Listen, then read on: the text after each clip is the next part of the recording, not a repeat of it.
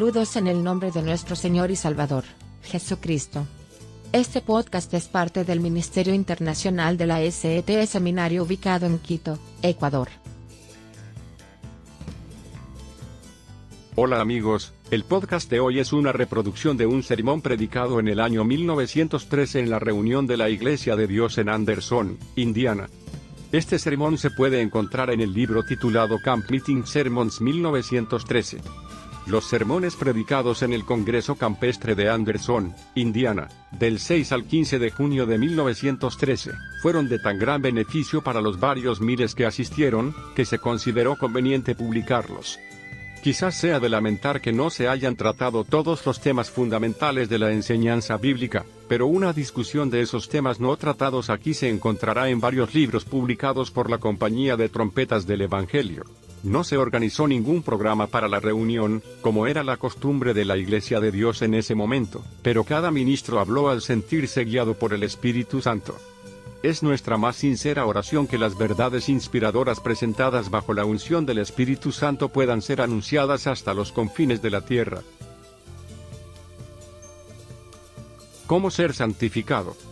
Quiero llamar su atención sobre el capítulo 17 de Juan y el versículo 17 santifícalos en tu verdad, tu palabra es verdad. Hay dos fases para la santificación. Uno es apartarnos para Dios. Esta es nuestra parte y se expresa con la palabra consagración. Hay otra parte que Dios hace, a saber, la limpieza del corazón. La escritura en Romanos 12, 1 dice, Por tanto, hermanos, os ruego por la misericordia de Dios, que presentéis vuestros cuerpos en sacrificio vivo, santo, agradable a Dios, que es vuestro servicio razonable. Hay algo en el lado humano por hacer, no como mérito de la experiencia, sino como condición, porque el Señor no instruyó a sus discípulos que trabajaran para el Espíritu Santo, sino que lo esperaran. Es un hecho que muchos se ven privados de las bendiciones de Dios simplemente porque nunca han aprendido por completo a cumplir fielmente con las condiciones. Dios tiene una parte maravillosa en nuestra santificación que no podemos hacer, y tenemos una parte que Dios no hará por nosotros. Una consagración perfecta. Leemos en Lucas las 22 y 42 la oración del Señor Jesús cuando estaba en el huerto de Getsemaní. Recuerda que él estuvo a un tiro de piedra de los discípulos, y se arrodilló en presencia de su Padre y oró, Padre, si es tu voluntad, pase de mí esta copa. Vio lo que tenía delante y ya estaba sintiendo el poder de su gran sufrimiento.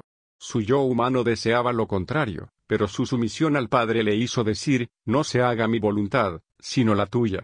Hermanos y hermanas, aquí mismo, en pocas palabras, se encuentra la esencia de una consagración perfecta, no se haga mi voluntad, sino la tuya.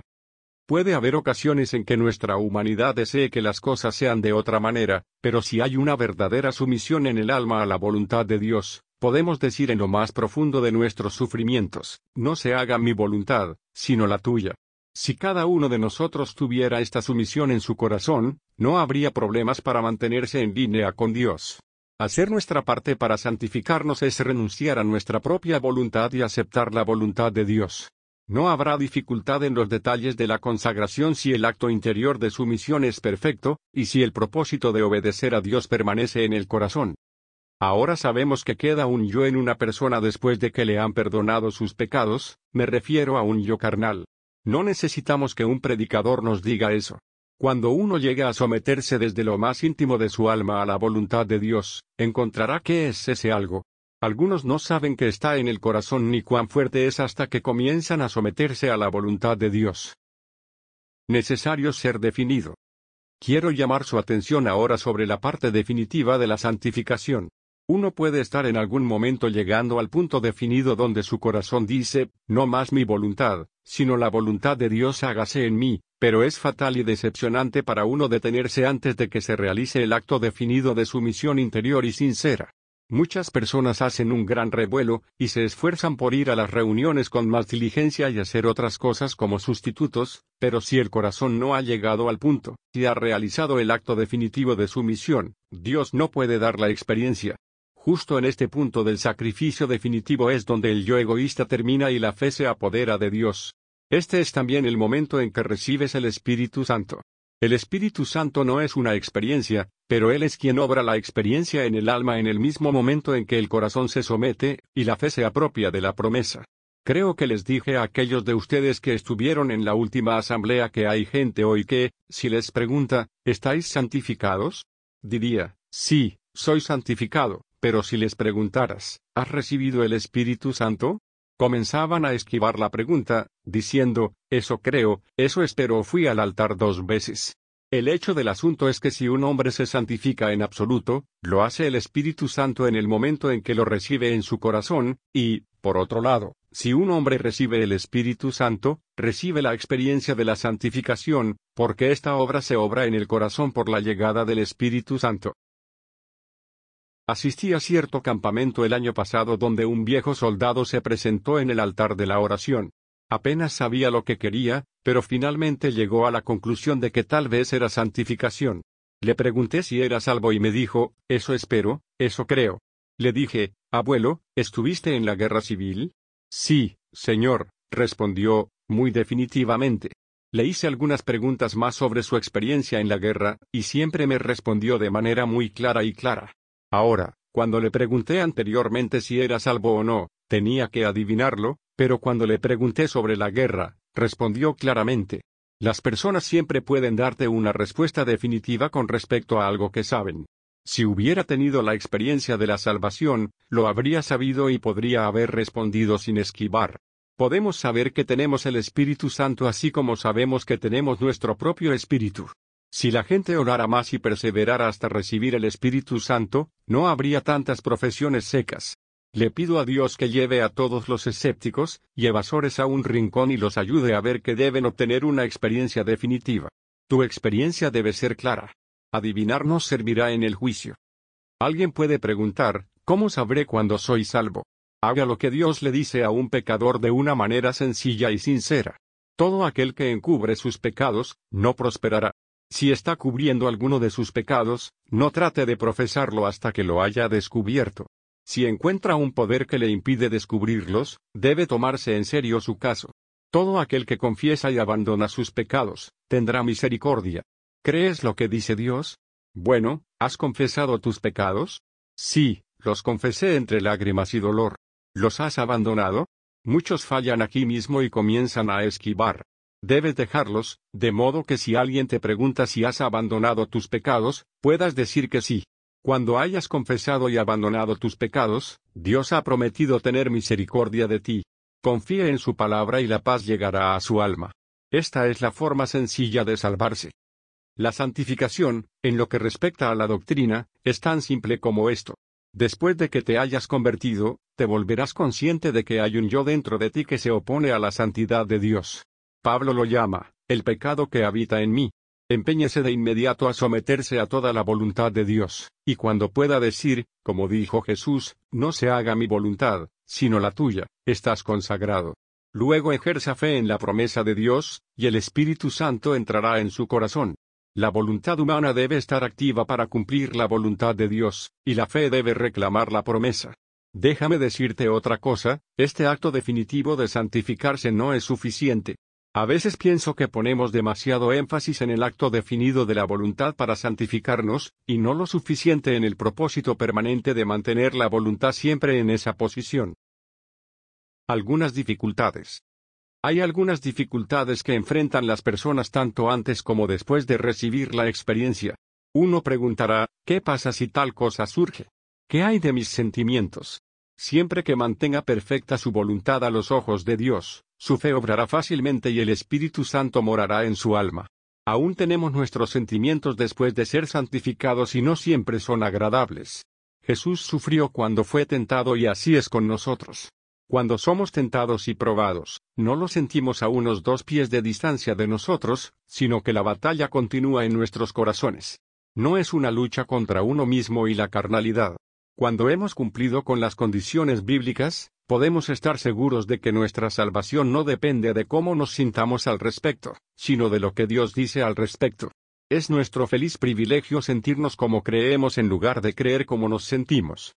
Pero uno puede decir, si me consagro y me santifico, estoy bastante seguro de que en algún momento más adelante veré las cosas más profundamente que nunca y mi consagración actual resultará defectuosa. Por supuesto, así será si se consagra simplemente a elementos y detalles en lugar de a la voluntad de Dios. Quizás haya asistido a una reunión en la que un ministro predicó sobre la santificación. Dices, oh, nunca antes había visto eso tan profundo. ¿Y qué? El enemigo dice, es mejor que bajes y te consagras de nuevo. Serás tonto si lo haces, porque tendrás que conseguir lo mismo. Si nuestra santificación depende de la cantidad de luz que tenemos y de la profundidad de nuestra comprensión, nunca podremos estar asentados en la experiencia. Hay algo definido y perfecto en la consagración y también hay algo progresivo. Hacemos una entrega perfecta a la voluntad de Dios cuando nos santificamos por primera vez, y luego, a medida que aumenta la luz, y se profundiza nuestra comprensión de la voluntad de Dios, simplemente caminamos en la luz avanzada. Es la actitud del corazón hacia Dios, y no la cantidad de luz que tenemos lo que determina nuestra posición.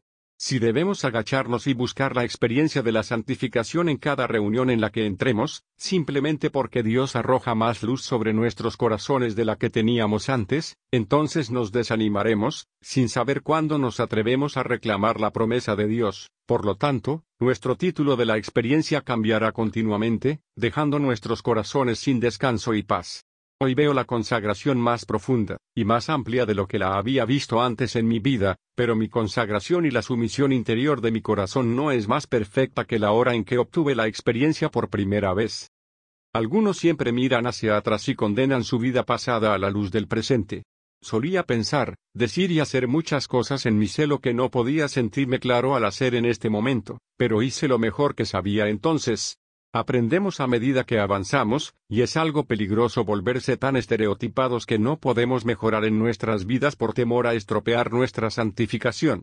Cualquier profesión que liga a una persona tan fuertemente que no se atreve a ver y reconocer sus errores no es del tipo bíblico.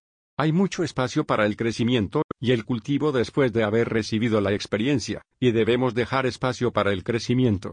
Si intentamos obtener en una experiencia definida todo lo que se comprende en una vida de desarrollo después de ser santificados, cometemos un triste error. Sabes que hay algunas personas que están continuamente insatisfechas y quieren hacerlo todo de nuevo. ¿Crees que el presidente Wilson sabía tanto sobre su responsabilidad el 4 de marzo pasado como en este momento? Ciertamente, sabe más sobre su responsabilidad en la actualidad, y la siente con más intensidad que entonces, Supongamos que le dijera a su gabinete, esto es algo más grande de lo que pensé que era, y veo que significa más de lo que comprendí en ese momento, creo que tendré que ser investido nuevamente. Eso sería una tontería, ¿no?